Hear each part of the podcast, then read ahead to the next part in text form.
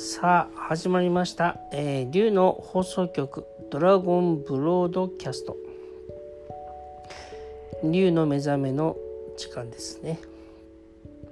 えー私はエスコート役の春です、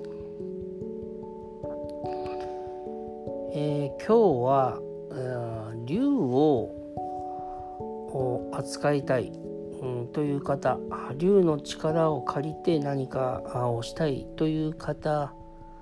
あからよくいただくご質問に、えーお答えさせてください。えっ、と竜をえー使う扱う上で、えー最も重要なことコツ大事なことは何ですか？ということがもしあるとしたら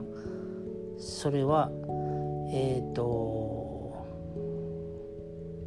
意識の広がり大きな意識を持っているということを、えー、と前にもお話ししましたけど、えー、とそれにこだわらなくてもどんな状態の人でもできることがあってそれはあのサイレンス。心の中に心の状態を静かにするっていうこと。できるとその時にすごく大きなエネルギーが動きます。えっ、とこれはね普段どんなに落ち着きがない人でもいいです大丈夫ですよ。その時ワークをする時その後サイレンスを保っているとエネルギーは大きく動きます。サイレンスは何回か前の放送でお伝えしましたけどまあ心を静かにすること。ね。